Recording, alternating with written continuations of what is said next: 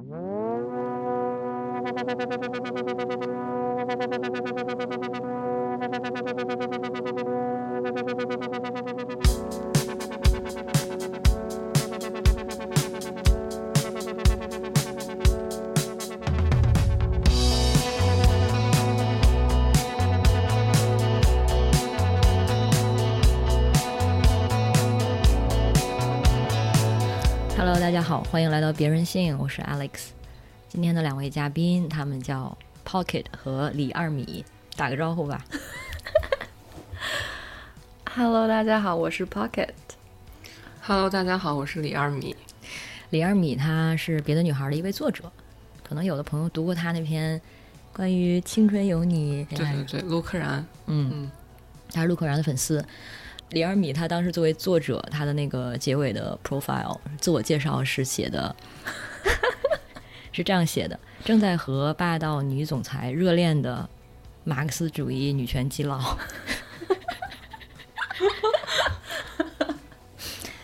然后呢，大概过了一年多，当时他们两个都在新加坡，没想到后来一年多，我在北京的一个线下活动见到他们两个人，就是这位马克思主义者和他的霸道女总裁女友。哎，没有一年多，没有，吧应该是十六个月差不多因为他们是五月三十一号出道的，成团的。然后咱们是圣诞节认识的，哦，记得也太清楚了。粉丝。对，而且就是因为我我完全不知道他俩长什么样子，后来就是他们过来跟我打招呼的时候，好像就是用这样的自我介绍，说我是李二米，然后 Pocket 说我是那位霸道女总裁，我是这么说的吗？我太做作了。反正是这样子勾起的我的记忆，然后我就就对上了。然后他在 Pocket，他在微博上的那个，其实他的介绍是一个特别标准的商业精英的一个 profile，包括啊、入选三十就 thirty and thirty，就是我的工作呢，就是做呃专门投资女性的一个 VC 的机构，VC 要讲一下吗？就是我们专门投资女性创业者的，就是我们是一个风险投资的一个基金，就是我们会专门投资这种就是跟科技相关的嗯一些 startups。嗯，对，就是做这个投资的工作，但是因为女性创业者特别少，所以我们就专门投资女性创业者。然后因为这个事情比较特别吧，所以我们刚出道就 获得了很多关注。所以这个 thirty and thirty 是指叫什么？福布斯三十位三十岁以下的企业家嗯，嗯，然后你的机构叫 SoGal，叫 SoGal，对，对，就是 S O G A L。等一下我们可以再说这个机构啊。然后因为二米呢，个人认同是一位马克思主义者，或者深受马克思主义的影响，嗯，所以我就很好奇他们两个理念上就好像存在存在的一些张力，因为作为一个。呃可以说是资本家嘛，或者说是这个深浸在这个资本里面的一个啊企业家。然后你的伴侣是一位相信马克思主义的人，你们两个因为这个发生过争吵或者冲突吗？那从哪儿从哪儿讲起呢？要不就从你们的爱情故事讲起吧。他们两个至今相识已经差不多半辈子了，是从十几岁，对我们从十四岁，零六年，零六年相识，那时候我们都十五岁，然后今年我三十三十岁，所以正好是半辈子。嗯，嗯，他们两个的爱情故事也非常的曲折。嗯，可以简单的讲一下，比如说中学的时候其实是没在一起的，你讲吧。对，就中学的时候，当时嗯，可能我高一高二那时候有一个女朋友，那时候是 Pocket 最好的朋友，然后后来。就我跟当时那个女朋友分手之后，高三之后我们就有一些肉体的交割，大概是这样子。好了，明白了。那天我还在开玩笑，我说我从肉体赛道跑赢的。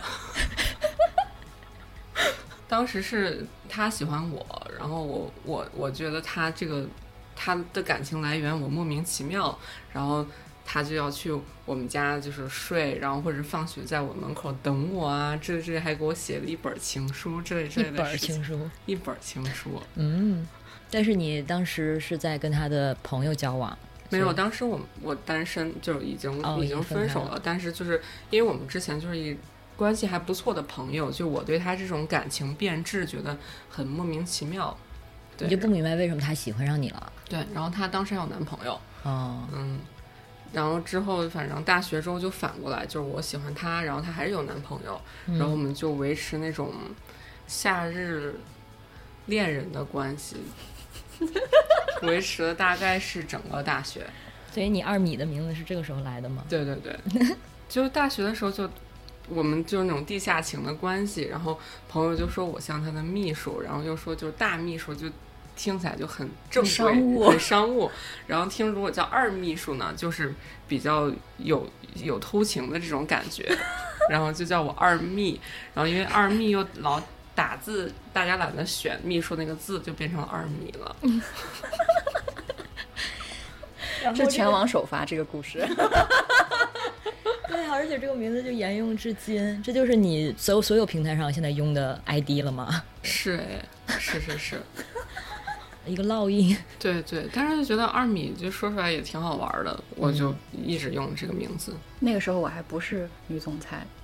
嗯，嗯，那个时候在学什么呢？你们是分别在两个国家吗？对我们高中之后就不在一个大洲嘛，嗯，我我大学在美国念的是商科和音乐，呃，然后后来研究生我念的是创业和创新，所以从那个时候开始对创业感兴趣的。嗯，嗯，我本科念的是电气工程与自动化，我研究生念的也是这个，然后现在也是一位工程师现在。也是一位电气工程师。嗯就是我本科在南京，然后研究生在加拿大，嗯，然后在加拿大工作了两年，在新加坡工作两年，现在是那种 part time 无业游民的状态，大概，嗯，嗯，然后在一起是什么时候呢？真正在一起？二零一七年底我们又重新结缘，然后二零一八年初正式在一起。大学的这个地下状态维持到什么时候？地下状态大概就是维持到我大学毕业，然后去加拿大为止吧。那时候其实他在芝加哥，然后我在多伦多附近，我们其实就是距离上是很近的，但是就是他在芝加哥那段时间，我们都没有见过面。然后大概从大学毕业到我们在一起之间，大学毕业是一三年对吧？一三年到我们在一起之间，我们就见过一次，那段时间是这关系算是终结了吗？或者是冻上了？算是吧，就是 physically 冻住了。嗯，但见的那一次也对，见的时候又开车了。那个时候各自都有自己的伴侣。对中间见了那一次，对的，啊、嗯，对的。在我们俩正式在一起之前，我是有一个谈了四年多的美国男朋友，当时也挺稳定的，感情也还不错。嗯，但是跟二米又见面之后，那个时候二米就是已经跟他的可能史上最长的一个正式女朋友分手了。然后我们俩又见面的时候，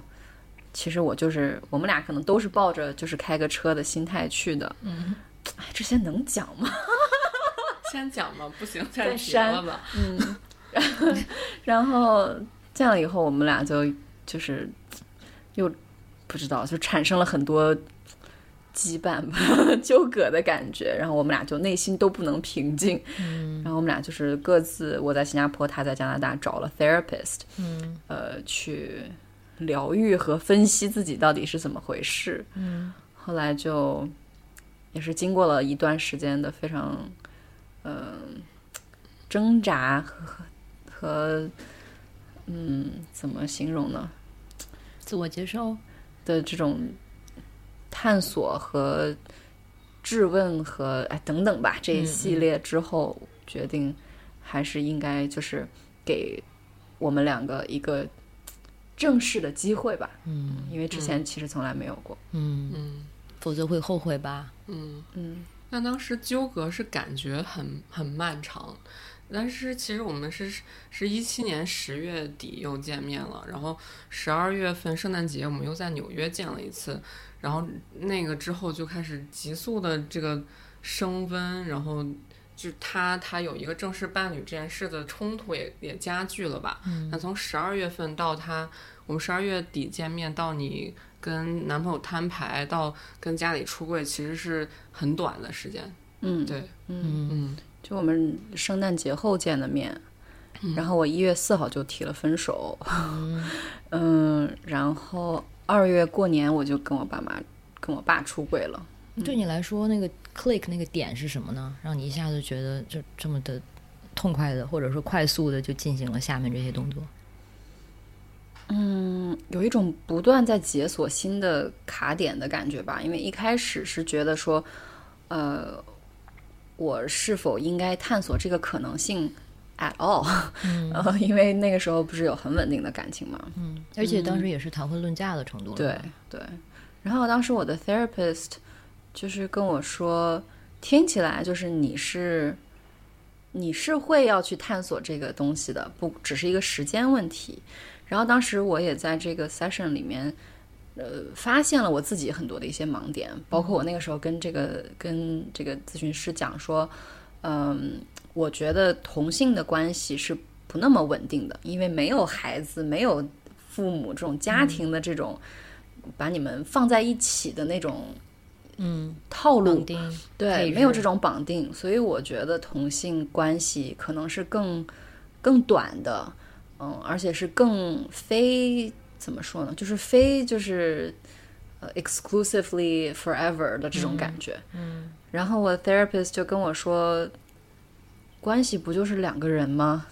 就是你这个关系是什么样子的，只是取决于你们两个，跟性别是没有关系的。我觉得这个当时对我的一记一记警钟吧。嗯，就完全没有想过这个事情。之前也没有其他，除了二米，没有跟其他的女孩来往过。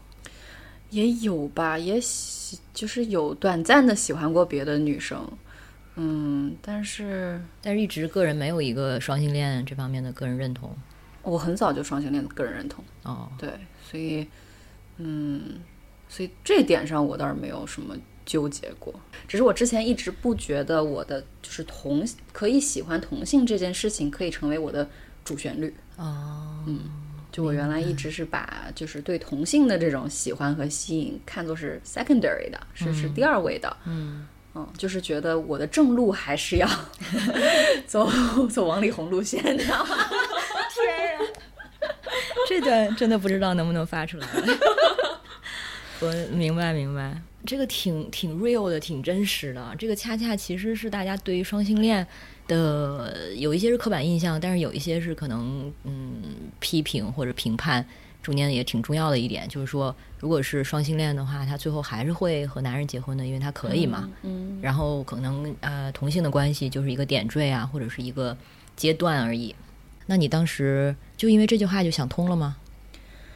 是一个过程吧。嗯，我觉得二米当时给我做了很多的功课，就是他特别。坚持，因为我其实之前做过很多 坏事，就我们俩其实很曲折嘛，所以电影都不敢这么写，真的都不敢这么写。所以当时我们两个又相见之后，就是我不知道这个事情完全是就是肉体的吸引呢，还是说因为我们两个就是好朋友这么多年的一种怎么说呢，就是一种连接的感觉，还是说我那个时候是。怎么说？只是想，呃，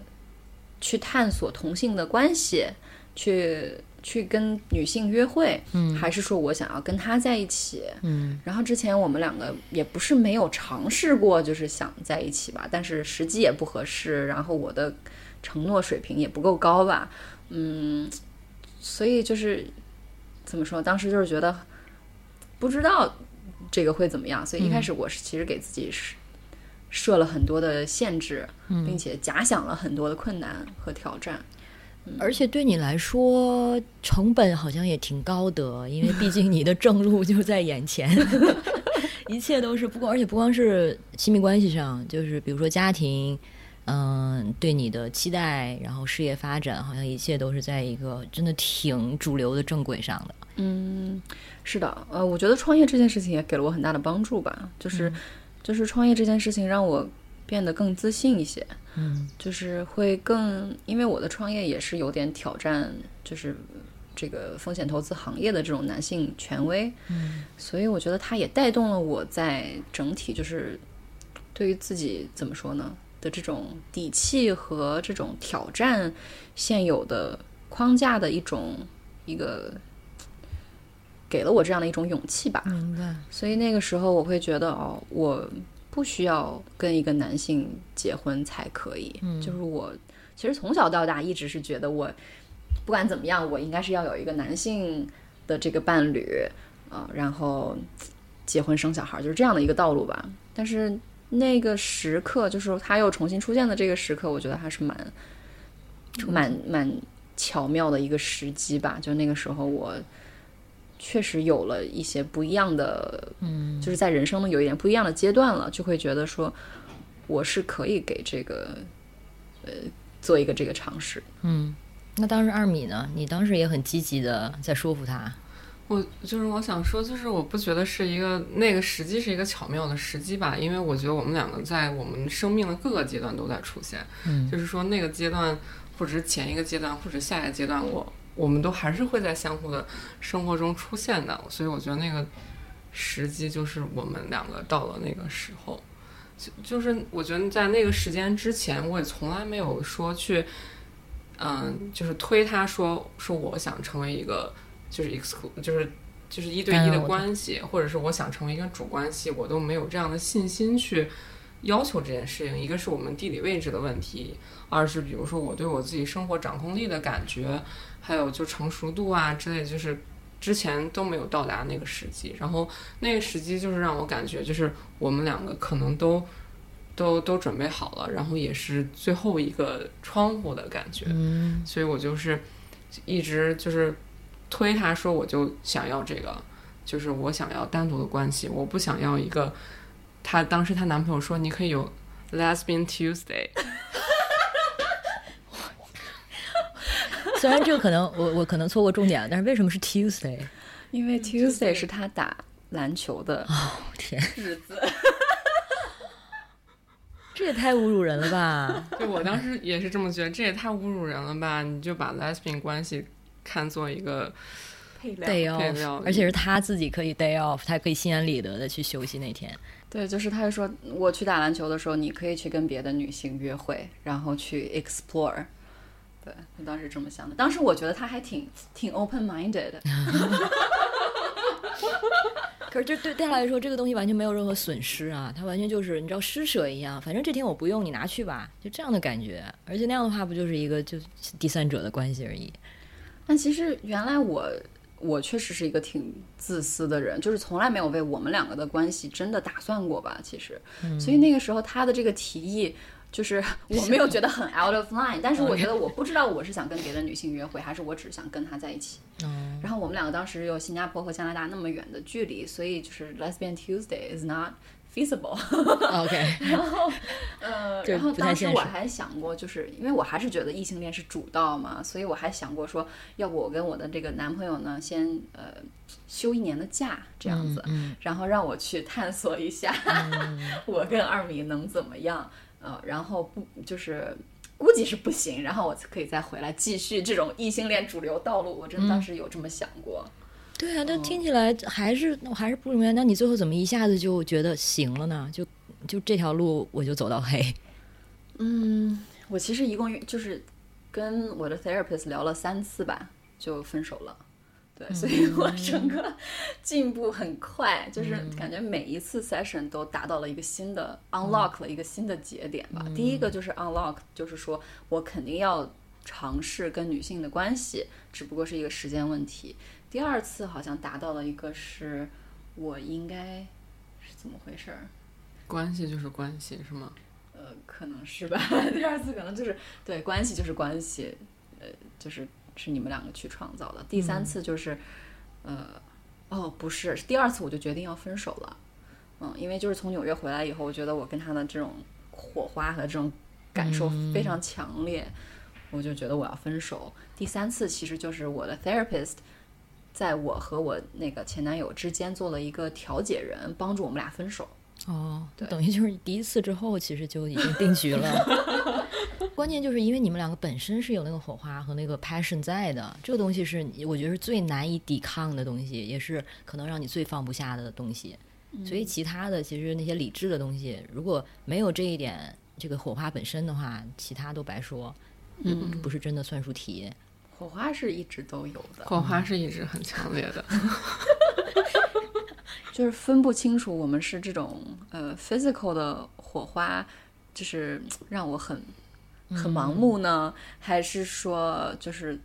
因为毕竟做这种地下地下情和作为就是主就是唯一伴侣和去长期伴侣，我觉得还是不太一样的嘛。嗯嗯，所以当时我也想过很多，就是跟跟女生在一起能行吗？就是我会觉得。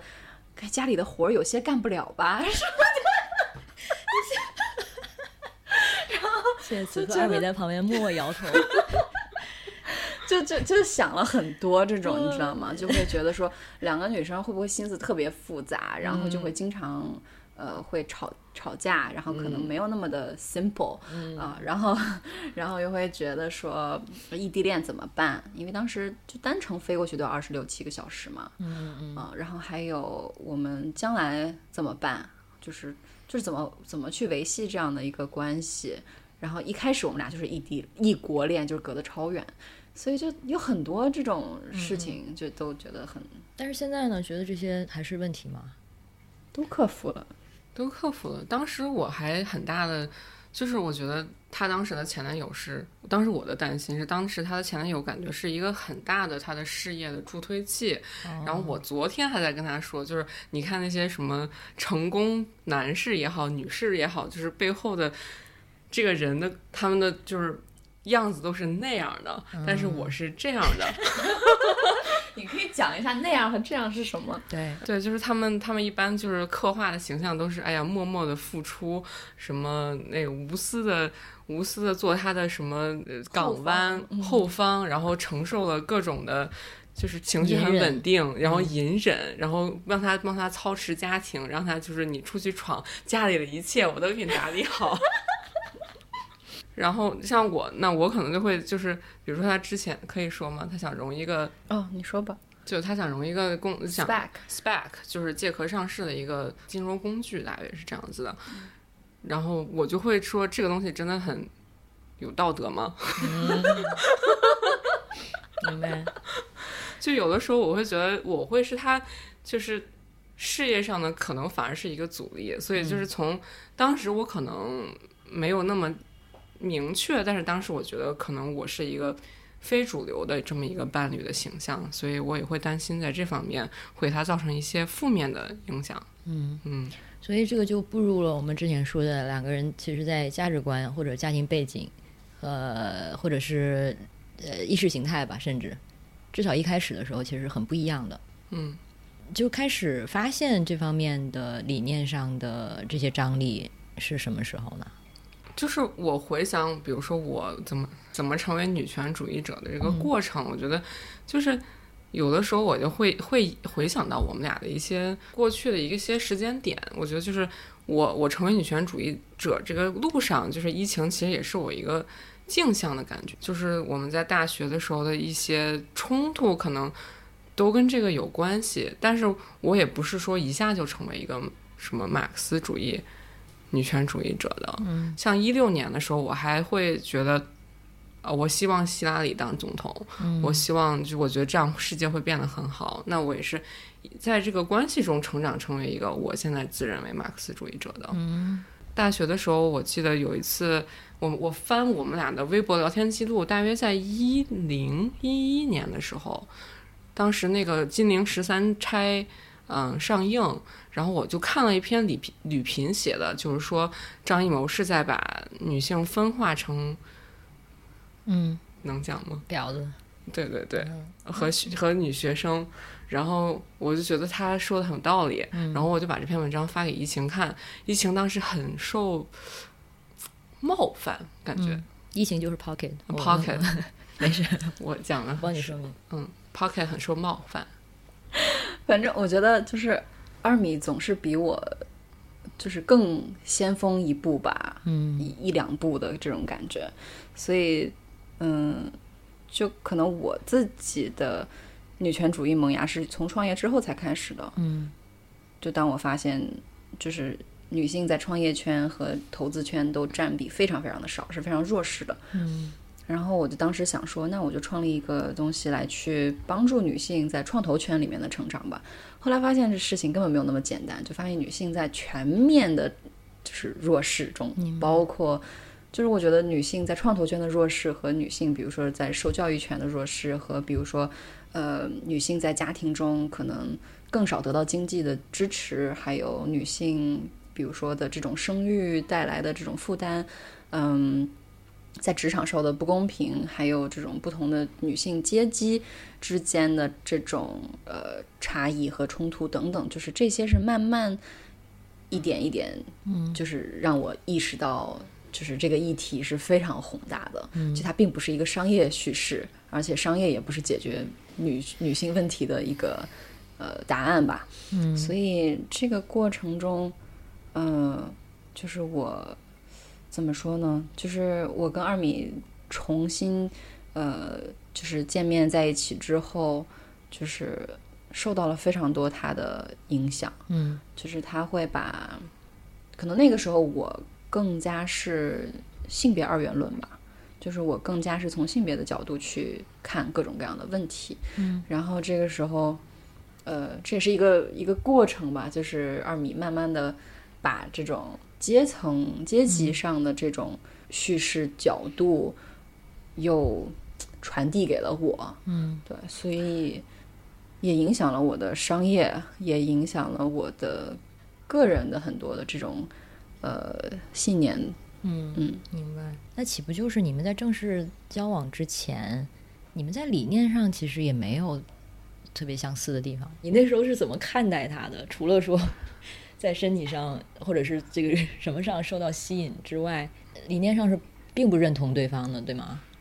就是我觉得可能大学的时候，我对就是女权主义这个方面开始萌芽，但是它对我来说那时候还没有那么核心。可能就是我觉得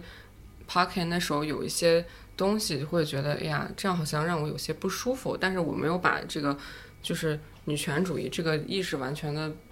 嗯浮到我的表面上来。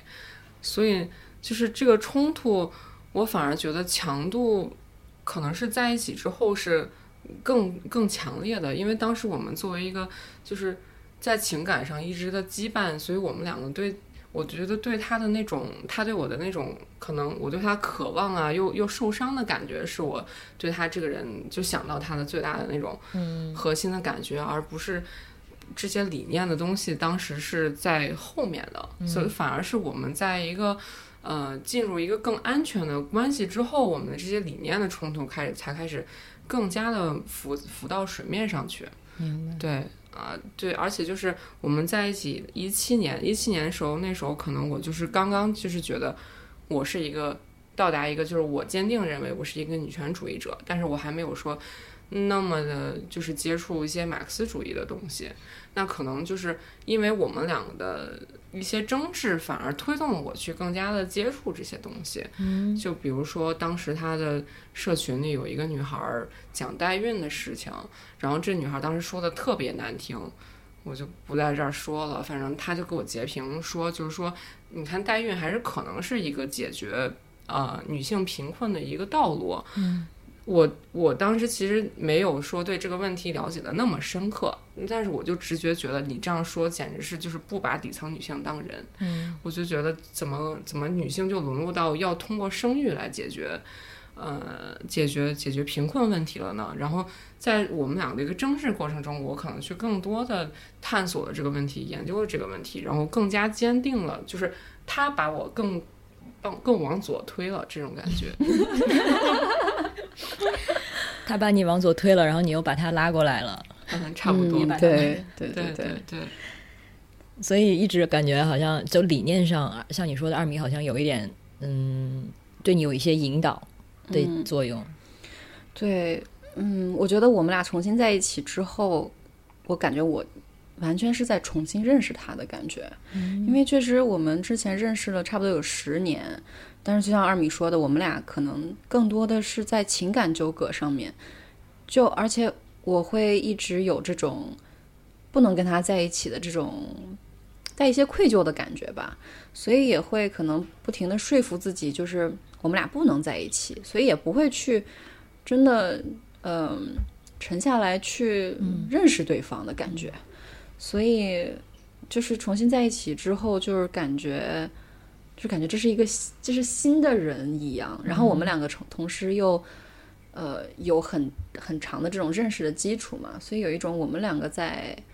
互相对照着前进的感觉，并且他是二米更偏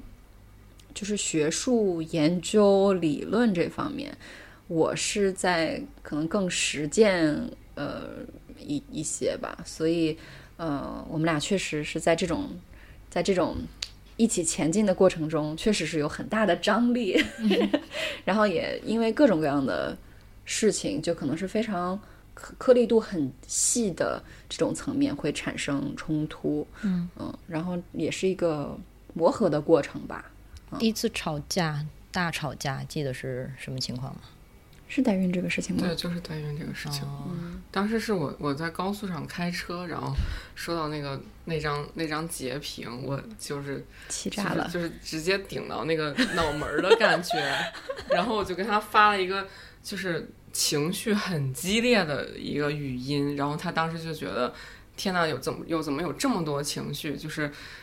好像有点想逃避的感觉，嗯，大概嗯。嗯因为那个时候还是感情初期嘛，就会觉得说，为什么你要因为这个事情跟我吵这么大的，就是发这么大的，就是情绪，嗯对。对。然后我一开始就是很不不不习惯处理这些情绪，嗯因为可能跟男性谈恋爱确实可能这些方面会简单一些。嗯，就是为什么呢？就我觉得，反正我谈过的男性就是对象都。我们不会在这些层面起什么冲突，就不会太不不怎么多吧，嗯，然后所以就是感觉就是就颗粒度好细啊，就是怎么这个事情能、能让我们两个就是产生这么大的冲突？对，一开始是很不习惯的，后来就就不断的在每一次争吵中更加了解对方吧。嗯，但是那个时候，尤其是你感觉之前也是做了很大的决心投入这个关系，然后发现这个关系就是有一点颠簸的时候，还挺颠簸的，然后就而且需要面对比以前更多的一些冲突，嗯，比起以前的关系，那时候会让你感觉有一些动摇吗？或者会不会就觉得啊，我我干了什么，我说我选错了之类的？呃，可能也有过吧，但是，但是我觉得，就是二米很神奇，就是他，就我有无数次就是感觉我以为我很了解他了，嗯，但是他又能说出一些就是让我从来没有想过的事情，就是会让我觉得很受启发，哦，会让我看到一些新的东西，嗯，所以就是怎么说呢？开始仰视他了。对，挺仰视他的，哦，对，是的，就感觉至少在这一点上，好像两个人的关系有一些变化，就是两个人的你说那个角色关系也好，还是权力关系也好，是不是跟以前不太一样？感觉以前他是被你吃的死死的。对，我以前被他吃的死死的，就是那种，当时上大学的时候，我就坐那种十小时的站票，从南京站到北京，就是为了，就是想想见他，然哦，后就是就是就是有一种完全没有任何 power 在这个关系里面，嗯嗯，就是只是就是想想在他身边，然后想想跟他说话，想听他声音，就是一些比较 cheesy，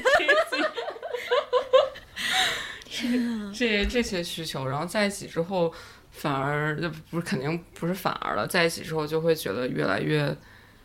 平均吧，可能就是是一个共同成长的关系。嗯嗯对，因为在一起之前，我确实是就是那种更有 power 的那个人，嗯但是在一起之后，就是确实发现，就是他不是我想象中的他，就是他是一个。呃，非常就是 she's her own person，嗯，而且 she's very sure of it，就是这个是对我来说挺陌生的一件事情，而一开始我会觉得我自己的地位受到了挑战，对，就原来我是认圆认瘪了，怎么怎么怎么在在一起之后反而就是 很有很有很有筋骨主意。对，一开始是很不习惯的，嗯，对，但是你也很快就接受了这个状态，就就认了。嗯、我觉得在每一次的吵架这种呃冲突的这种这个过程中，嗯我会发现，就是就是这是一个新的人，然后这是一段新的关系，就是我我们就是我们都是在新的阶段了，嗯所以就会越来越变得更平衡吧。嗯，但是我觉得还是因为你认同你现在看到的这个新的人。有的关系就是因为发现哎关系变化了，这个人好像不是我之前认识那个人，但是他并不喜欢看到的新的这个人。但是因为就你是喜欢呀，每次可能看到的时候对你来说都是惊喜。也是会从惊吓变成惊喜吧。对，就因为原来他对我的需求主要是情感上的需求，然后所以我这次跟他在一起，我就有一种很很，you know，一开始就有一种屈尊的感觉，就是觉得天哪，你说我都跟你在一起了，你还跟我吵这么大架，凭什么？你懂吗？明白了，然后，但是，嗯，就是他也变了很多，因为之前我们俩是那种怎么说呢？我们俩很难好好说话的那种，因为他是会比较傲娇一点，就是我会觉得他的傲娇毫无理由，就是不知道他的情绪从何而来。但是现在他变得非常能够去梳理自己，嗯然后并且能够，嗯，怎么说呢？就是用一种可能我没有想过的角度，呃去就是非常细腻、非常复杂的方式嗯来去向我展示，就是为什么会这样子。就让你信服了。对，会揭露一些新的层面吧，所以我就会感觉我们两个感情的这种丰富度和层次 是与日俱增的这种感觉。但是你们两个肯定也是相对要有足够的自我意识、自查，还有对这个关系的觉察。嗯，否则的话，可能对有一些人来说，这种丰富度它就是嗯，反倒很麻烦，是负担，嗯可能更多的东西需要消化。对我们有时候见到一些就是非常单纯、非常单层的那些关系的时候，我有时候甚至也会觉得有点不不安全，就是因为觉得我们两个那种在很细小的方面的这些冲突还是并不少的。但是就是会不会，比如说当当一个就是很简单的关系，会不会更更快乐？但是我还是觉得就是这种更丰富的层次是我们两个都更享受的吧。嗯一种关系。然后我还有还觉得就是，其实跟一晴在一起之后，就是虽然他是一个商业人士，其实我的就是左转是急速的，就是我之前可能是就比较平缓的，跟他在一起反正是一种。急速左转的感觉，因为我觉得现在反而可能成为马克思主义者有一点特权，就是可能我原来就是一个很普通打工人，我要想很多，就是我怎么找工作，我这个月的就是生活费要怎么啊、怎么摊摊，然后或者是是是是我以后的事业怎么规划，这类这类特别多的就是非常现实的问题。可能我每天上班回家也非常的累了，我可能就只能打开拿打开 Netflix 看几集那种电视剧，然后就就睡觉了。不会去读读东西什么的了。对对对，然后我觉得一是就是我们两个的讨论的丰富度增加了，我也在跟他讨论中就是就是推着自己去学习别的东西，还有就是我觉得我的经济。层次变好了，我有更多休更更闲的时间去让我看我感兴趣的东西。还有一方面就是我们搬到新加坡这一个，就我我为了他搬到新加坡这件事情是一个对我极大的冲击，就有一种颠破了我以前想象的世界的感觉。怎么说？就是我原先可能就是一个比较典型的北美 liberal，就觉得企业里那些彩虹旗啊，什么企业里扎那些针，就是大家都从哪里来，我会觉得这个就很好。然后到了新加坡，其实新加坡也是一个西方就是非常鼓吹的一个国家。然后因为我的工作的关系，所以我一去新加坡，就是我作为工程师，我是一个新加坡非常典型的中产。然后疫情就是他们那些社交啊、酒会是一个非常典型的新加坡的上层阶级。嗯，然后我每天工作面对的就是新加坡来的这些，呃，印度或者是呃尼泊尔来的工人啊，他们是不是就是新加坡的最底层？就是我每天就看到这三个层次的人在这么一个狭小的岛屿上。过着一个三个过着过着三个平行世界的感觉，就是那种感觉对我冲击是非常大的。我当时搬到新加坡找到第一工作，我可以说连续哭了两个星期吧，大概就是因为我觉得怎么怎么可以这样，就是这些工人的生活怎么可以这么差？就是新加坡明明是一个第一世界国家，就是那我看到每天就是新加坡三十多度的，就是烈日骄阳下，然后那些工人就拿着一张纸，纸上就放着一坨米饭，米饭上就浇一勺那个咖喱汁，然后就拿手抓着吃，然后这是他们的午饭，呃。然后就我们可能就是在新加坡那些大排档吃一吃，然后在晚上就看到这些上层人的酒会，然后说一些说什么呃女性要要要要更多的当 CEO，我就觉得你们在这样讲女权主义，怎么好意思？嗯，就是你们所有有拥有的一切都是这些人给你们打造的，然后就女权主义者，女权主义真的就是关于。女性吗，就这些这些印加印印尼工人，他们就是孟加拉工人受到的这些压迫，难道比你们这些就是金字塔顶端的女性少吗？这就是这个大的冲击，就推使我可能向马克思主义靠拢吧。嗯嗯，那这个时候对你来说，Pocket 不就是顶层的，就是酒会这个场景中的一员吗？我觉得就是虽然是议员，但是就是我觉得疫情可能他做做搜 l 这件事，我觉得他是真的有一颗赤子之心的。嗯，就是我觉得可能顶层女性有些人他是真的看不到。就是我跟跟跟新加坡新加坡的，比如说顶层女性说这件事儿，那有些人就说那。他们不是在自己的国家生存环境更差吗？就是我们这样是很很正常的。那有些人说，有些人就就会反映说啊，我们从来看不到这些，我们根本不知道。嗯，就是大家作为这个阶层，可能就是我觉得最朴素的话，就是良心也是不一样的。是的，对。然后我觉得疫情他做做做这个基金，他是真的是有赤子之心的，他是真的想。让这个世界变得更好的，所以我觉得他虽然我们我们这个就是呃对话有些时候也很坎坷，但是他最后还是能接受到，然后认可我这个信息的。嗯嗯，反正也确实有吵得很激烈的时候，嗯，就是但是很好玩，就别人别的情侣可能吵架都是吵一些。就是你对我不好啦，或者是什么，你为什么就是不守诺言或者怎么样？我们俩吵的都是特别形而上的东西，吵的是 资本主义多么的邪恶。对对，就是就是我们，因为怎么说呢？因为二米他往他急速左转之后，就是我们我就是需要更努力才能追得上他嘛。嗯，所以就是在这个追的过程中，就是会有很多很细微的层面上的。冲突感，嗯，譬如说，嗯，我会觉得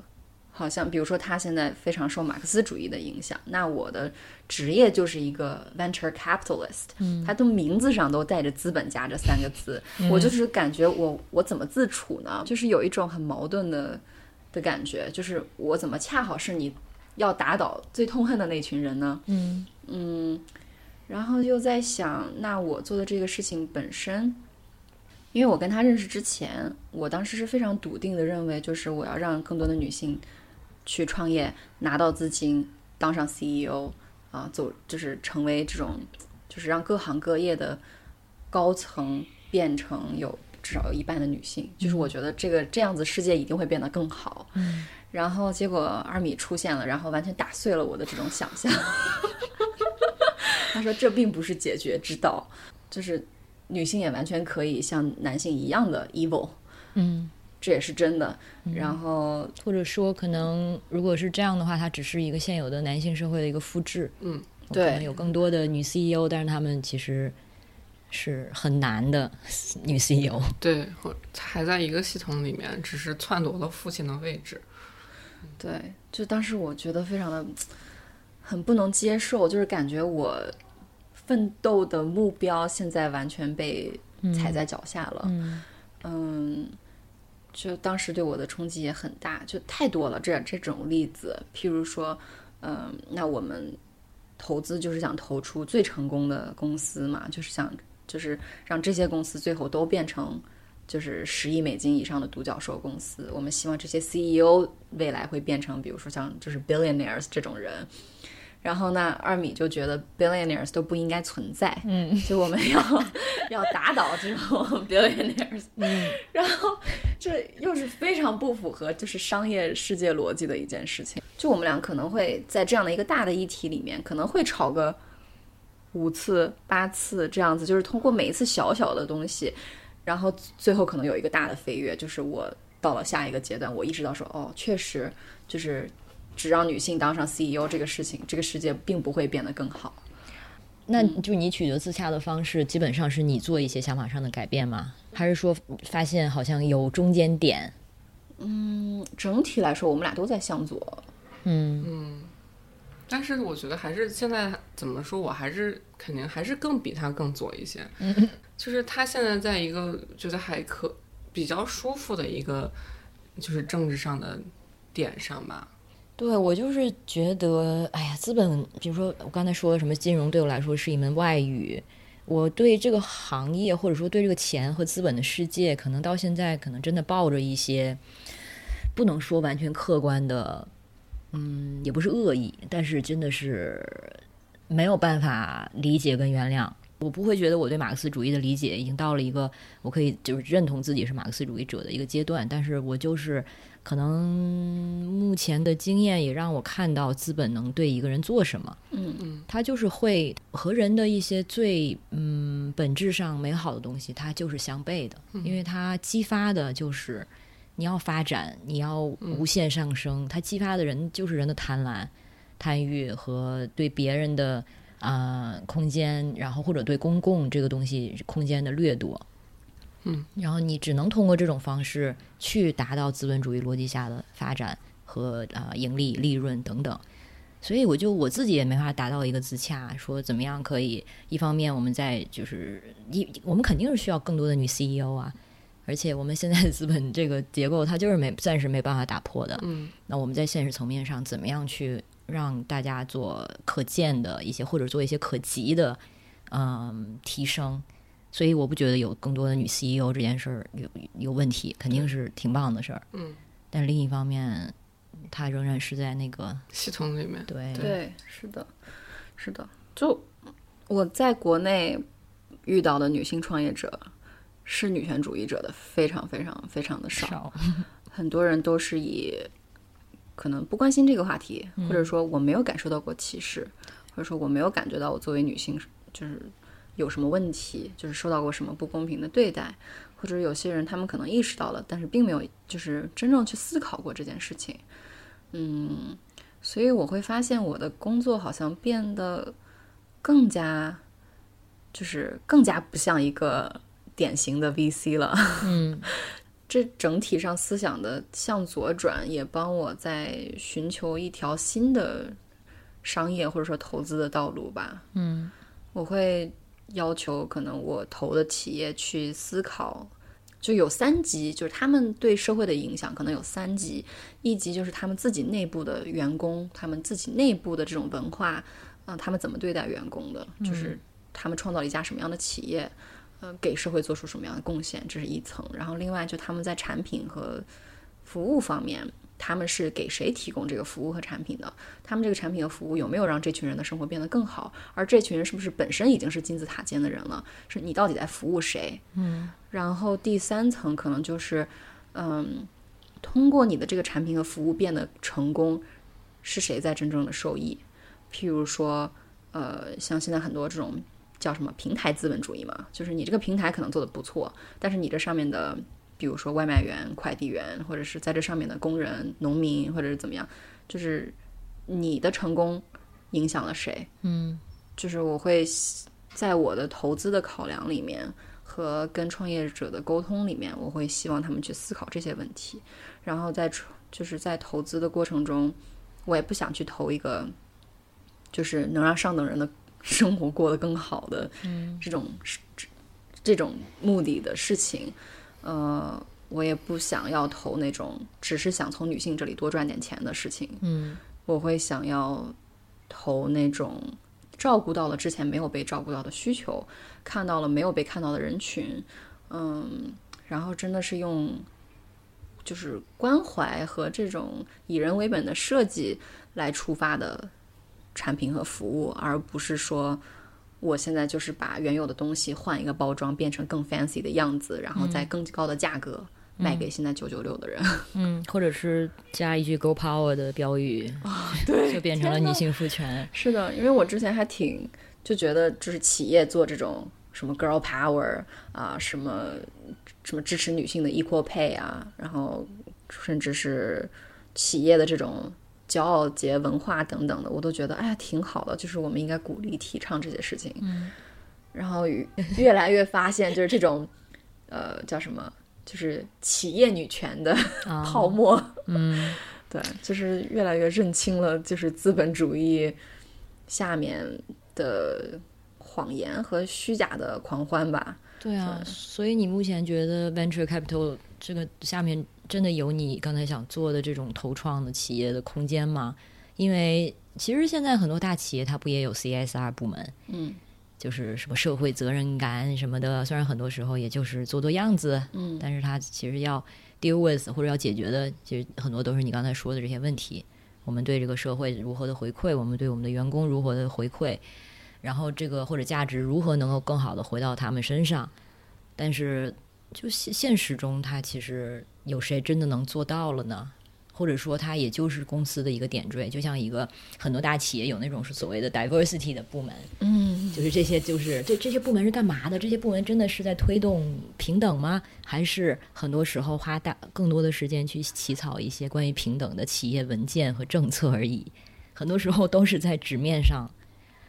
然后另一方面，如果说这个 venture capital 它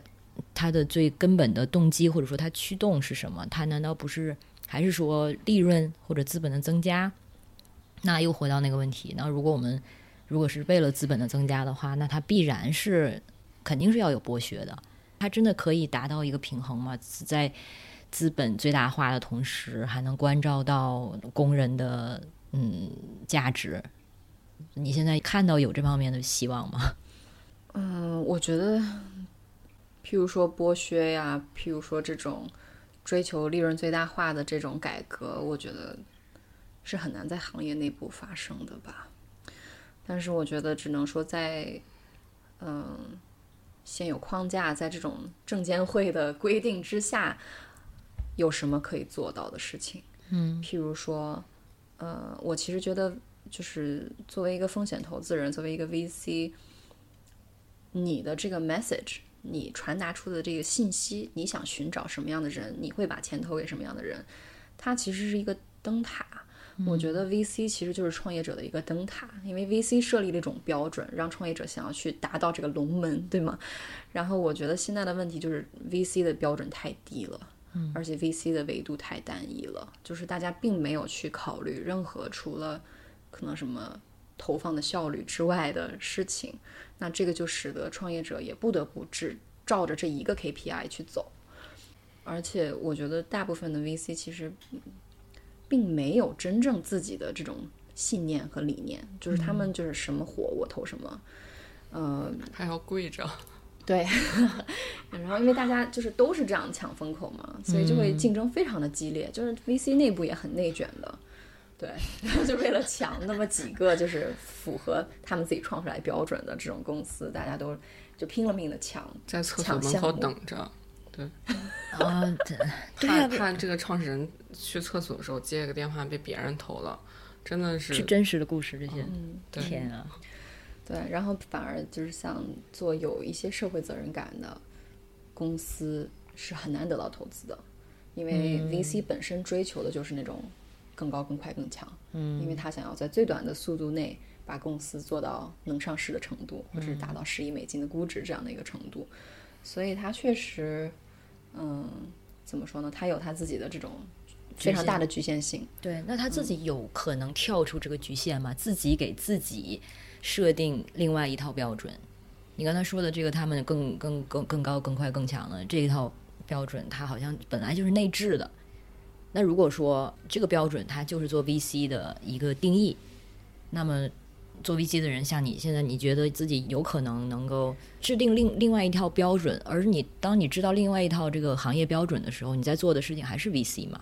目前来看的话，我们走的这条道路就是我们去改变谁来给我们出资。嗯嗯 OK 就是因为其实 VC 跟创业者差不多，其实都是在为我们的资方服务的。嗯所以在这个上面的考量，就是我不希望我我做这个基金是给有钱人理财的。嗯我希望怎么说呢？在美国的这个证监会的规定下，是只有所谓 accredited investors 才能够投像我们这种风险比较高的基金的。但是我们这种风险高的基金，反而回报也是最高的。所以其实就是相当于这种特别能够创造财富的机会，还是在富人的手里。嗯，所以在这个框架下，我们只能说尽量的去让更多的人，就是更多我们想要为他们创造财富的人，来进入到我们的基金里面。譬如说，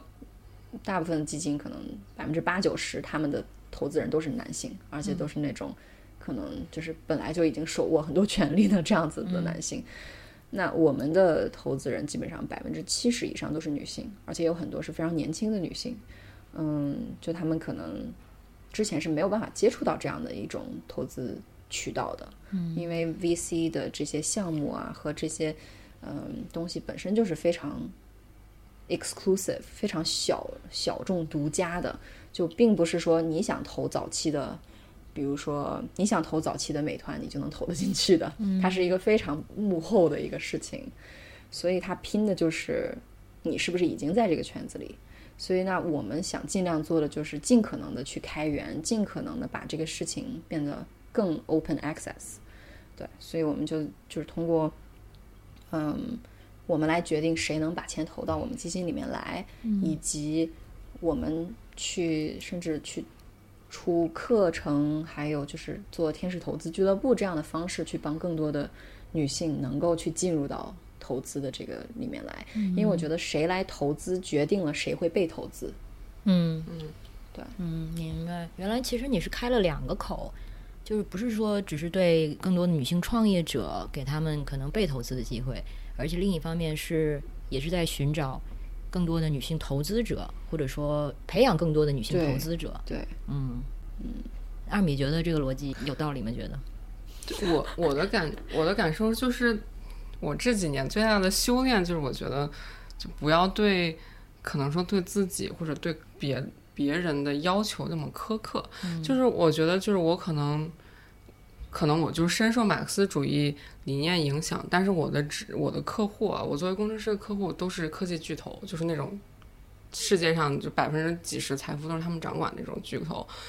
但是我通过这个工作，我能赚钱，我能养我自己，那也是不符合我的理念的。但是我觉得在这个系统里，可能我们大部分人都是被被迫的，就是我们去加班，我们去去做这些事情，呃或者甚至有时候说去压迫别人，我们也都是被迫的。所以我觉得，就是对我来言，就是最大的愤怒是指向最大的质疑，应该指向这个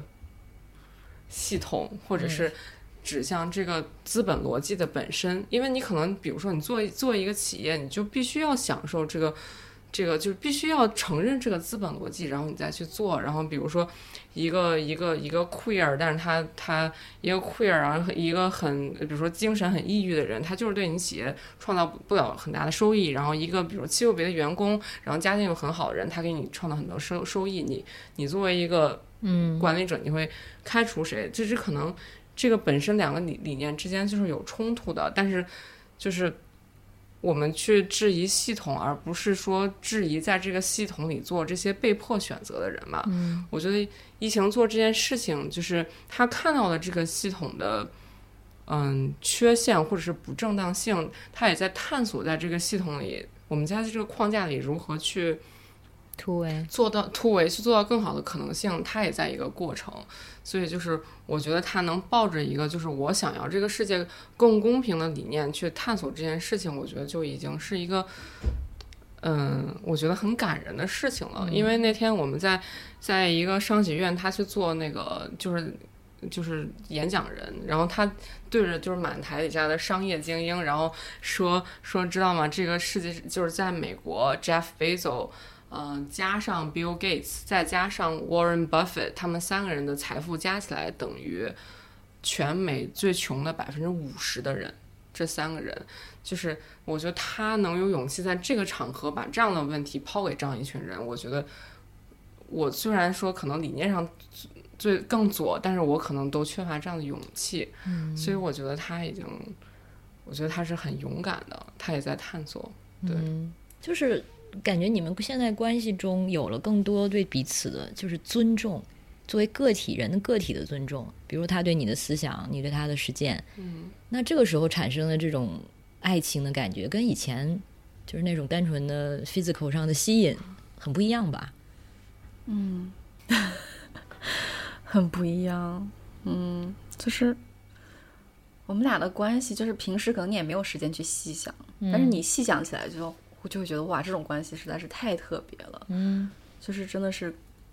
可遇不可求的。嗯，很少有人敢对自己的关系做这样的评价。对，就是太太神奇了，因为我们俩现在颗粒度都非常的细，就会在非常非常 nuanced 的这个层面去探讨很多的事情。嗯，所以我觉得这个其实是我获得滋养和获得前进的一个很大的一个来源。嗯，嗯，所以我会觉得这个特别的宝贵。是啊，而且感觉其实啊，你感感觉就是在做一个 feminist spy，就是在这个行业里面有一点有有有一点地下工作者的感觉。对。对，我的 coach 也这么说。对，我觉得他在这个就是 VC 还有这些什么创业者行业里，有时候就是你不用说特别激进的话，但是有时候他说的很多话，我都觉得哇，这个是在挑战他们，这个是在冒犯他们。我觉得就疫情很有种，嗯，是呀，他 很勇敢。对对，因为像比如说，我会觉得我现在把自己包围在我身边的朋友，其实圈层性很强。嗯，我不会需要日常去去看到那种让我觉得这是跟我另外完全另外一个世界的这些人，或者是他们的言论。但是你现在虽然不是说你这个行业就都是这样的人，但是你肯定每天需要面对很多很真实的，就提醒你这个真正的资本世界是什么样子的，会感觉到这样的冲击，或者是有点违和感吗？会有冲击感，会经常会觉得，呃，怎么说呢？会会觉得生气，嗯，但是这几年就除了思想上在进化，我觉得也是更要跟自己达成一种自洽吧。嗯就是这个系统是这个样子的，什么是你能在现在做到的最好？嗯就是你怎么能去尽你最大的可能去突破、去尝试，嗯，然后尽量再团结更多的人一起来走向这个道路。我觉得这个是我一直在做的。对，我就觉得这个很难，因为我本来也想说我要做一个这样的 feminist spy，发现自己根本伪装不了。但是，所以你有没有一些非常策略性的嗯方式？嗯比如说你是会切换模式吗？或者说你需要提醒自己吗？还是说你有一种有一些惯性，就是说你在这个行业和这些人接触的时候，就是用的是这种状态？嗯，我觉得我的一个 super power 可能就是我可以跟各种各样的人交谈，而且都特别真诚。嗯，而且特别对，有的时候我就会，我觉得，比如说跟那些长辈，然后他们说一些很扯的话，我就会就喝茶装听不见，然后疫情会以一种特别真挚的方式跟我，我觉得你完全不需要跟他沟通，他永远都不会达到那个地方的人去沟通。我觉得有时候他，我对他的精力还有心脏好的程度。对，我就有时候感叹，他就是一个天生的那种感染别人的可能领导者吧，就是他的那种、那种、那种能量，还有那种乐观，还有那种感觉，是特别有带动人的人的力量的。嗯，对，能感觉。到。你不要跟我眼前 i fuck 了，好吧？嗯，就是我觉得跟不同观点的人交谈也是实践的一种吧，因为大家其实都是在被这个机器推着走的，嗯所以就他们的怎么说不同和所谓的你感受到的嗯抗拒啊，或者甚至恶意，对我来说是一种功课吧，就是我怎么样才能更更能跟这种人交流，就是我怎么样才能够，比如说打破他的一点点嗯那个玻璃透透一点光进去，这种感觉吧。所以我觉得这个是我不断的在锻炼的一个过程，而且在融资过程中也是这样子，因为我们融资非常艰难嘛，当时我们花了差不多三年半的时间才融了这支，就是差不多折合一亿人民币的基金嘛。然后就是我们最后有九十八个投资人，就是你可以想象，我跟可能几千 甚至上万的人都聊过天儿，都跟他们讲过就是投资女性的理念，这样子在这个过程中，嗯，所以就是也也造就了我这种比较 resilient、比较坚韧的这种嗯，习惯吧。但这对你来说，这也是一种负担或者消耗吗？像你说，它是一种修炼，就对你来说做起来就真的是那么的轻松，还是说的确是有有消耗的？有时候会有消耗，就是当你遇到很多的这种抗拒的时候，嗯、当这个人真的跟你想法非常不一样，并且你没办法去传达你想要传达的东西，它确实会让人比较消耗。但是其实这种是少数，反正我其实在这个过程中还蛮有成就感的。嗯就是你可以，就是给别人指向一个更新的想法，或者让他们有机会去去回看自己的想法，reflect 这样的一个过程，我会觉得我做了一件很很很大的好事吧。嗯，还是更多是成就感。嗯，有没有遇到过就是最你觉得最难搞的，就让你觉得就是不想跟你讲话了的这种合作 潜在的合作对象或者是投资人什么的？有，还挺多的，而且是会因为不同的事情产生分歧。就譬如说，在融资的过程中，可能就会有投资人就觉得说，嗯、投资女性是什么东西？就是这不是一种投资策略，就是就是，其实我会发现他们逻辑上的很多漏洞。譬如说，他们会觉得，哦、投资中国的创业者是一个 OK 的事情，但是投资女性创业者就是一个不 OK 的事情。然后或者是，嗯，他们会觉得我投了三个女性创始人，他们表现一般，所以我就不投女性了。你这句话换成把女换成男，你就会觉得有多么的滑稽。嗯就大家其实很多时候因为厌女而产生的这种非常明显的逻辑漏洞，就对他们来说好像都就是都无所谓。对，这就是偏见的力量，对就是让我们看不到一些事实。对，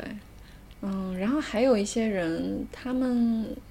怎么说？我会碰到很多的女性，非常的慕强，就是他们是非常的呃信奉，就是现在社会的这一套，嗯就是你要变强，你要变优秀，你要变强大，你才你就可以怎么样？你一定要有钱，你怎么怎么样？嗯呃，就是一开始就是可能在认识艾尔米之前，我也觉得哦，女性应该一起变得更优秀，我们一起前进。对，后来发现，嗯，这个逻辑本身就是一个就是互相倾轧的逻辑。现在要一起躺平。是的，对，就就会觉得说这个逻辑其实是非常的不善良的。嗯就它会让我们看不到很多的东西，就是会让我们在一就是挤往前挤的头破血流的时候，就是忘掉了或者说放弃了很大的一群人，嗯然后并且这个会让我们失去对别人的同理心，就是什么都是那种哎呀，可是谁叫他不怎么怎么怎么样呢？嗯这样的一句话，好像就把把这种系统性的造成的这种遭遇和这种不公平给掩盖掉了。好，仿佛一切都是个人努力的事情，但完全不是这么回事。那听起来你在 VC 圈的朋友会不会变得越来越少了？呃，其实也不会，像我会有这种女性 VC 的社群嘛，嗯因为其实我一开始是帮助女性创业者，但后来发现女性 VC 也非常需要帮助，嗯因为他们其实人人数更少。就譬如说，创业者里面女性可能至少会占到百分之三十，但是女性投资人可能 真的可能只能占到百分之十，甚至更少。然后能够做到，呃，能够做到合伙人级别的就更加更加少了。在美国的话，这个数据是百分之四点九，在中国可能是更低的。所以我会发现，其实女性 VC 她们的生存环境也非常的艰难，所以我会有一种，我不知道这跟我是双性恋有没有关系啊？就是我对女性是非常的，就是喜爱和就是非常关爱他们，你知道吗？就是我不会，我我完全不会把他们觉得说这是我的竞争者，啊不会有雌竞啊，完全没有。就是我会觉得啊，我们我我要关爱，就是大家，就是我们一起一起那个，就是改变这个环境，我们一起就是创造更好的一个条件，我们更一起能够鼓励更多的女性进入到这个行业，然后让我们可能这些从业者能够获得更好的成绩啊什么的。然后同时我们怎么去。比如说，其实 VC 圈儿也很小嘛，就是我们如何能够在行业里面形成一股力量，促使整个行行业去改变。其实这个事情美国已经在做了，嗯，其实还是还是蛮有，就是是有成效的。嗯所以我会觉得这个事情是我们可以一起去做的，而且我们就大家其实都，反正现在全国在做这个事情的，好像只有我一个人。嗯 然后我会发现这些女性 VC 可能她们本身没有意识到这个问题，或者他们就觉得我就是要拼，我就是要更拼，我不能让他们觉得我是弱的，嗯，然后我就是要靠成绩说话什么的。但其实这些也并不客观啊，就是并不是说你努力的拼加班怎么样，你就能够获得应有的认可，或者是你的薪酬就能跟别人一样，或者是你的这个最后的这种 carry 这种分红能跟别人一样，就嗯并不是这样子的。所以我会也想要把这种女权思想带到 VC 圈。现在有起色吗？感觉呃，我觉得还是还是有的，还是有的。至少反正在 SoGal 的社群里面，我们已经做了只有六年了吧。就是在做 SoGal 社群这个五六年的时间里，我们社群现在也至少上千人吧，我都没有数过。嗯，啊，上千人是肯定有的。都是女 VC 吗？呃，女性创业者，然后科技从业者、投资人、这一系列的吧。OK，然后就我们社群里面，几乎就是好像从来没有发生过这种，呃，那就是大家互相看不惯，或者是互相就是、就是产生强烈的竞争，或者是这种内部起争斗之类的事情，好像从来没有，就还挺难得的。因为我们一个群就差不多五百个人这样子，嗯，就大家都很一起前进，就会觉得说。嗯，我们可以一起把饼做大，我们不需要就是互相这个竞争。对，其实我觉得新一代的女性是有这个潜力的，但是我在做社群的过程中，就是也是在认识二米之后，我也发现，就是我的人群确实是更海归、更精英、更呃，就是确实是更上层的一群女性。嗯然后我会发现我有很大的盲点，就是我怎么能够去把下沉，我怎么能够去关怀到其他的女性，因为这群女性已经是非常幸运的一群人了。嗯所以我现在可能的解决方案就是：第一，我要就是把这种大家是精英女性，你们要看到这个就是剩下的百分之九十九的、嗯的女性，就是这个才是我们一起在进步。就是我要把这个事情传播出去，然后另外的话就是尽量帮助大家去看到一起变强这种逻辑背后的漏洞和它真正的受益者。嗯嗯，因为这些女性她们也是要成立自己的公司，她们要养自己的员工，就是她们会成为影响身边人的人嘛。所以我其实觉得，我就只能可能通过这个方式，至少让这些人意识到自己的特权。嗯。我记得你之前是也是个半开玩笑说，你有的时候介绍自己说你是 VC 不 VC 的全称是 Venture Capitalist，然后你会开玩笑说自己是 Venture Socialist。对我，我觉得我叫这个名号不亏。对，我觉得你很配得上，对，而且他的实践是，嗯，真的是在很多层面。嗯嗯，我就想到，因为就是戴锦华戴老师不是经常强调那个，一是经常强调六十年代那种革命性，二就是强调人和人的真正的连接感，然后说这种其实才是能够召唤出。呃，团结或者进步什么真正的力量，所以我每次每次在听他这样说的时候，一边就是点点头如捣蒜，另外一方面想说，我可是我自己挺好的，我不想跟别人去发生连接。其实就是艾尔米说的那种，我我们在理念上好像是很左派的，但是当 when it comes to 你真正要做事情的时候，需要真的去和这些人群发生连接，然后去彼此了解。而且不是说单向的去传达一些信息，而且真的是发生互双向了解的时候，我觉得这对我来说是很有难度，而且很有消耗的一件事情。嗯，没错，我我对，感同身受。对，所以这个时候我就就我能明白你说的，像 Pocket 他在做的事情，他好像就是天然的一种领袖的感觉吧。虽然这件事情对你来说可能他也是有负担的，但是你更有这种投入的意愿，在这种切身的人和人的关系中去改变人这个层面上。对，就是我之前可能没有听你讲到这么具体的细节的时候，想象中可能的确就是你肯定需要做一些这方面的宣讲啊，然后在做这个投资的时候，可能会要做一些这样的比较和选择。但是可能现在意识到说，你是真的是在个人的层面上，在日常的一些实践中，其实都是有渗透的这个理念在里面的，然后再相应的做一些这样的动作。对。我觉得跟疫情在一起之后，还有一个对我来说是那种精英政治的破灭，就是就是那个就是我我平常可能原来的工作中是也会接触到名校毕业的人，但是我们其实都是就是中产，然后接触到的就是疫情的这群人，就是他们是百分之百的社会的前百分之一吧，就是。那天我看数据说，一五年我们中国统计说，如果你收入在三十二万八千的样子，你就是中国收入的百分之一。但是这个其实收入在四五十亿，呃四五十万这样这些人，他会觉会觉得自己是中产。嗯，对。然后这些精英女性，有的时候她受过很好的教育，就是什么海海归名校一大堆，然后。但是她们对政治或者是对就是对现实的理解，我觉得有时候我接触她们之后就觉得哇，你们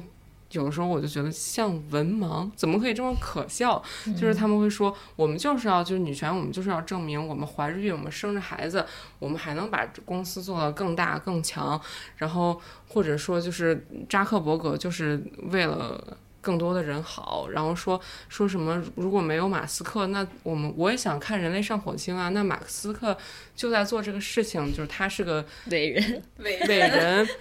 就是。他是个，就是不是完人又怎么样？就是他是个，就是种族主义者又怎么样？我觉得他们对于这个世界的框架的想象力已经完全丧失了。那我我就说，如果马斯克不上火星，我们也可以想象一个，比如说我们大家全人类，比如说集资，我们想要一个，我们不想要去用资本主义逻辑。殖民火星，我们可以花这个钱，比如说探索我们怎么让更多人过得更好，或者是一个更民主的方式去火星，而不是让一个人垄断了这个世界上这么多财富，然后以他的意意愿来左右这个世界。我觉得太多的精英人群就是已经看不到他们自己到底在这个社会上有多有优越感和这个社会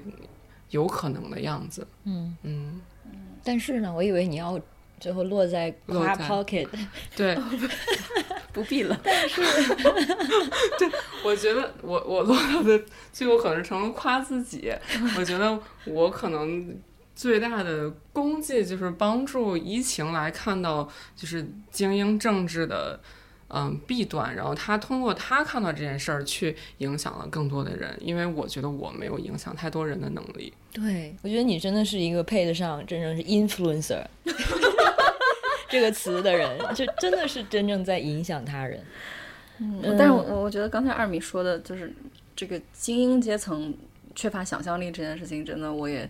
越来越体会到了。嗯，就是二米是一个。他是一个触角非常灵敏的人，就是可能我们同样经历一件事情，同样见一个人，他接触到的信息量比我是大很多的。哦，就是我们在通过这种怎么说事后的复盘和交谈中，就会又又让我重新嗯，又会学习到一些新的东西吧。然后会觉得确实，嗯，就是精英阶层，包括像爸爸妈妈这样的人，他们其实真的是对另外一种。社会结构是完全没有想象力的，就是他们会天然的非常亲近，呃，富人对富人非常有好感，就是有权势、有钱的人，对对他们来说就是做什么都是可以的，或者说，嗯，是因为他们。就是做得好，所以才得到这个地位。嗯，对对对，就是全就是 meritocracy 嘛，对，就是你如果你得到了，你肯定是是干了什么对的事情，配，对对，因为你配，你配得上，对对。然后就是全百分之五十人口财富也是因为他配，对对对。对，他一定是干对了什么？就是对，就是他们完全不去质疑凭什么，就是这个事情的代价是什么啊？就原来我也看不到这件事情，现在我看到了，我就会觉得太荒谬了。嗯，然后这个二米这个秘书还是很称职的，直接拔高了我的思想层次。感觉不是秘书，是在吹枕边风。你可以，你可以得诺贝尔和平奖。你可以得诺贝尔和平奖，把把我们这样的世界和那个世界连起来。嗯嗯，就你回到你刚才说的这个关系难能可贵，我觉得就是因为它同时是一个非常有 passion 的亲密关系，但同时又是一个灵魂层面交流非常深度的友人的关系。然后同时就是你们在思维上也是在慢慢的靠近，而且又可以愿意。嗯，给彼此提供需要的支撑。比如说，Pocket 现在需要更多的面临自己因为思想的转变和自己所处的位置面临面临的一些嗯冲突或者是这个撕扯的时候，嗯，现在有没有这个类似的情况，让你觉得好像因为理呃理念上的变化，受到事业上的一些更多的挑战？会吧。从我进到 VC 这个行业里，我就是一个。局外人的的身份进来的，嗯，因为我那个时候是没有任何投资经验，也没有任何就是相关的经验吧，就是基本上我决定我要进入 VC 行业，我要成立我的 VC 基金，然后我就这么去做了，嗯。嗯，所以那个时候已经是有点这种颠覆者的身份吧，然后现在又直接连就是 不光要反这个行业里面的性别不平等和这种。缺乏多样性的这样一种操作，我还要去挑战这个投资逻辑本身吧，所以它确实是一个更大的挑战，也确实让我和我身边的这种商业伙伴可能会思想变得更加的不一样吧。嗯嗯，然后就我觉得是一个要求同存异的过程吧。嗯嗯，现在会觉得有的时候自己的一些政治观点。可能在一些圈子内容忍度不是很高，或者说就应该闭嘴。呃，会有很很难受的一个点是，就是你在哪边都是嗯不受欢迎的那个意见。嗯，对，包括在家庭中，在国内，就是 可能我有很多想法是需要被审查的，对吧？然后在国外。我发现，其实审查制度也是一样的，就是其实你也是会感到很多无形的压力，想要让你闭嘴的。比如说呢？就譬如说，我现在是，比如支持巴勒斯坦嘛。OK，嗯，支持巴勒斯坦之后，就我美国非常多的犹太人朋友，就他们可能会非常受冒犯。哦，对，就是这个事情就很，就是没有办法。沟通，嗯，就可能你说任何关于以色列的事情，都会被打上反犹的帽子，哎，就让沟通变得比较艰难。嗯，二米肯定是我的支柱，对，就是当我有这种冲突和撕裂感的时候，就基本上这个撕裂感其实是因为他而起嘛，对吧？所以基本上也会通过我们两个的这种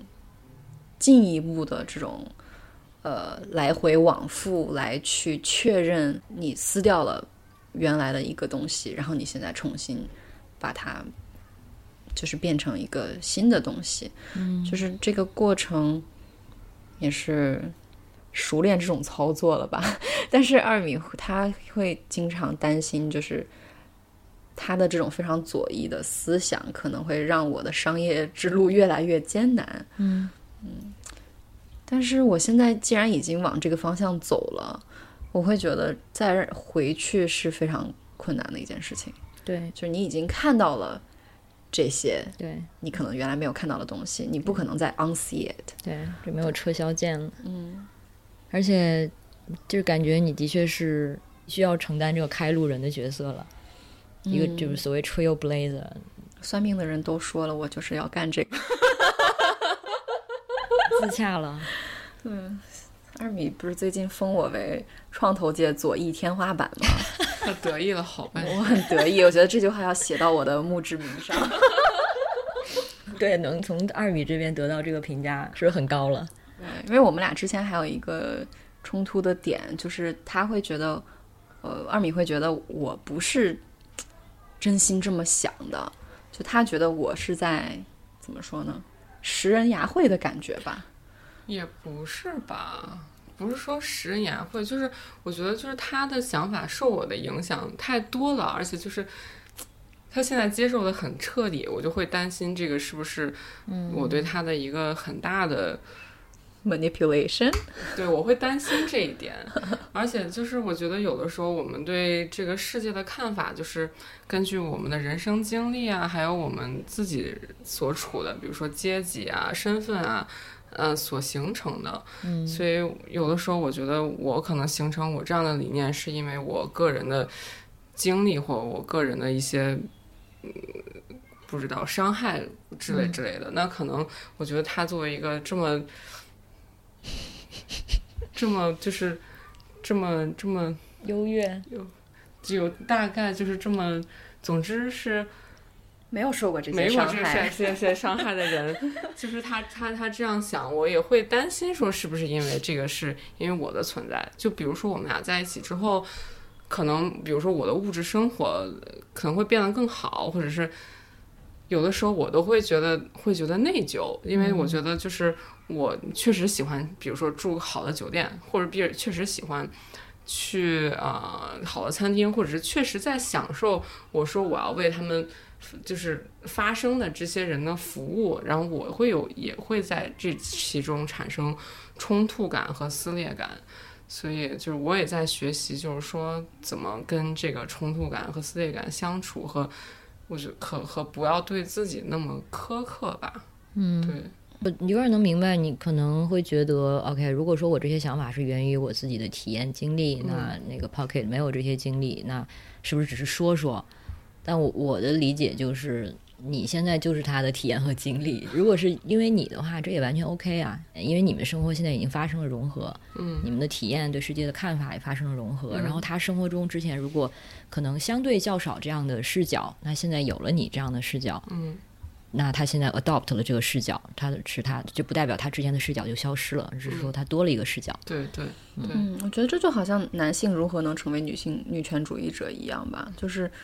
就是你意识到自己的特权，并且决定去背叛或者放弃一部分这样的特权，然后去看到你之前没有看到的东西。嗯嗯所以我现在觉得，我们可能之前说你的这个 VC 的世界、创投的世界，然后你的这个马克思的左派的世界，也 挺接近学院左派的这个世界，嗯好像是嗯水火不容，或者是完全是彼此隔绝的。但现在听起来，他们仍然是两个世界，但是关键就是还是在于个体，尤其是当你们可能还自带一部分对自己这个后面这个背景和世界的这个代表性，但是这不影响，就是人和人的层面，身体上的吸引，或者情感上的吸引，或者是情感上的依赖，还是思想上的沟通，以及最重要的就是自己的自我察觉。然后，因为你们都在让对方的这个视角进到自己的生活里，然后不光是 Pocket，其实你你说你也在嗯反思现在自己的这个物质生活和自己的理念之间是否有距离。我觉得这个就是不不但是让两个人更加接近，也是有希望让两个世界可能更加能够共存的一种状态吧。昨天我在跟一个 coach 在聊我最近碰到的就是跟商业伙伴的冲突嘛，嗯然后就是因为这个以色列跟巴勒斯坦的这件事情，然后这个 coach 他说了一句话，他说，呃，你们两个的这个冲突，其实就是这种冲突在全世界大范围、大规模的，就是在上演着，就是你们两个之间的冲突，其实也是不同的这种思想的流派也好，不同的人群带有不同的呃看世界的这个滤镜。我们怎么样去？What's the opportunity here？你刚才说到巴勒斯坦这件事情的时候，我也觉得它现在就是一种全球性的现象，就是这个两极化，它真的是越来越明显。嗯就是我们求同存异的这种努力和意愿，好像真的变得越来越少了。嗯而且看似它越来越难了。就为什么好像就是这么容易就会找到一个可能你平时甚至在朋友圈的人，发现是完全是站在自己的对面的。嗯所以可能还是回到身份。像我一开始介绍你们，其实也是在刻意的用一个一个 VC 界的一个马克思主义者这样的一些身份，但是他只是我们所有身份中的一个一一个而已嘛。你们两个除了这个身份之外，你们两个同时是女性，然后同时是性少数，同时是是恋人，就是你们除了这一个身份之外，共有的身份是多得多的。嗯，而我们在跟别人的接触中，其实也是一样。你和那些你的以色列朋友们，或者是犹太人朋友们，你们除了这在这一个立场上的不同，其实在相同的地方是多得多的。但我们现在总是好像在把一个不同的地方差异一点差异性把它无限放大，然后让自己站到另外一个人的对面去。就甚甚至说说回性别的这个问题，我总是说性别内的差异远远大于性别间的差异。所以不存在所谓的性别对立，因为像我们刚才说到性别内也有什么阶级啊、性取向，反正各种各样的这种嗯分类。嗯，所以大家如果说在看待差异的时候，你能不能稍微就是跳出来一点点，看到我们我们，就算你在想你对你对眼前这个人，甚至达到深恶痛绝的程度的时候。我们能不能有那个修行去想，我跟他可能有什么共同点，会让我们的这个这个角度和沟通方式都会变变很多。需要跟你们两个学一学，以后可以。真的，我现在对你们两个私下的沟通方式，还有就是你们这种你说你所说的细颗粒度很细的这种讨论和轻车熟路的这个 routine，很 很好奇。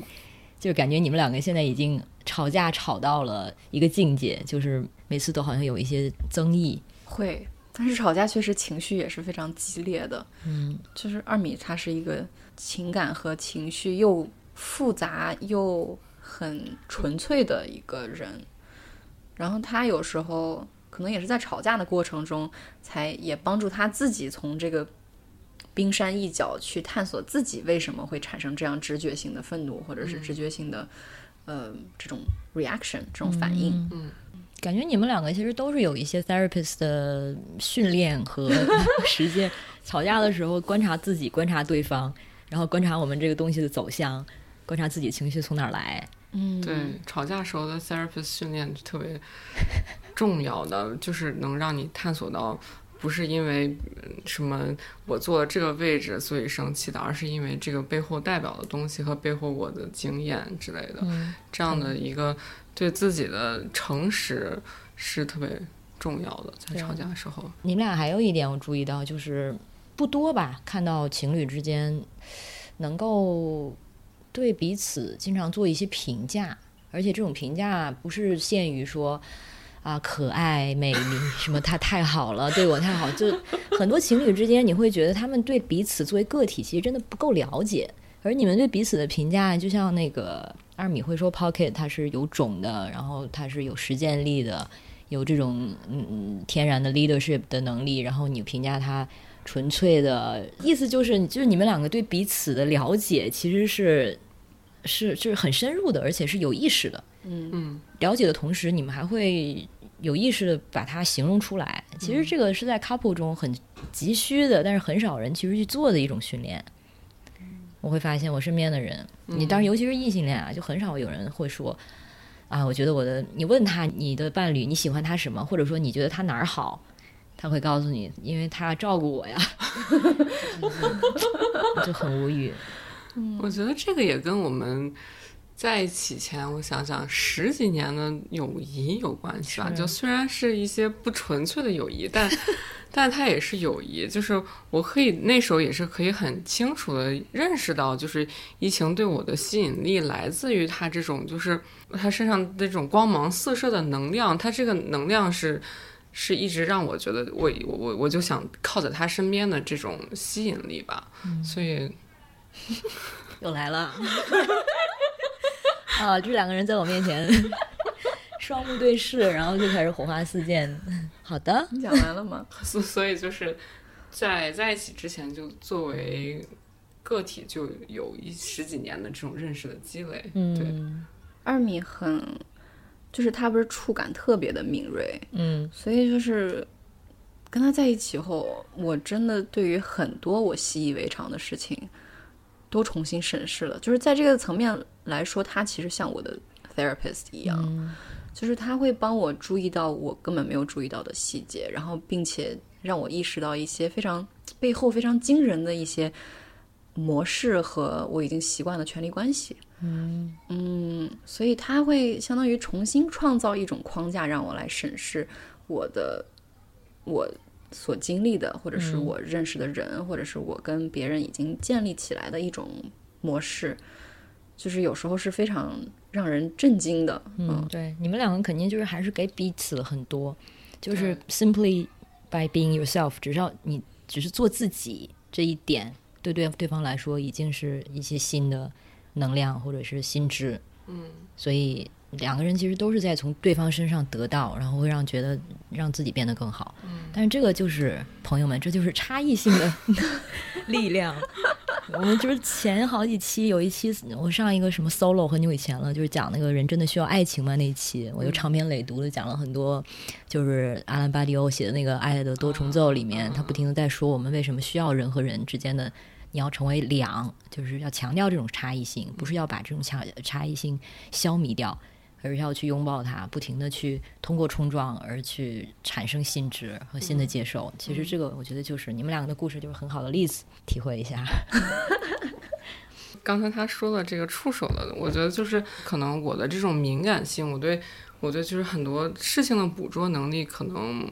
一直在我的生活中是给我带来很多痛苦的。就是我觉得我就是察觉到的太多了，我的我的我的情绪的可能，比如说层次或者是情绪太多了，这个一直让我觉得是我想。可能说克服的这一点，然后跟他在一起之后，就会他会告诉我，你看你这些观察和这些情绪，他们其实是，嗯，有对是是是是合理的，是有价值的。这个我觉得对我来说也是很治愈的。嗯，哎，我还能说啥？羡慕，真的真的为你们开心。就是你们不是说那种不吵架的情侣，但是你们是有冲突，但是又感觉是有一种就是特别的能量感。对，就好像是虽然用机器，我们说了半天马克思主义，用机器这个比有点奇怪啊，但是就是感觉是一个运转很好的、上游很好的，然后每个现在零件都对得上的一个机器在运转的感觉。这和那种岁月静好、天天不吵架感觉不一样。就挺还挺有感染力的，吵也是蛮激烈的。嗯，对 对，我一开始很受不了这种吵，嗯，就是我就想要岁月静好，我就是想要没有 conflict。嗯，我我觉得我是想要那种的，但是后来会发现，就是每一次吵架其实像一种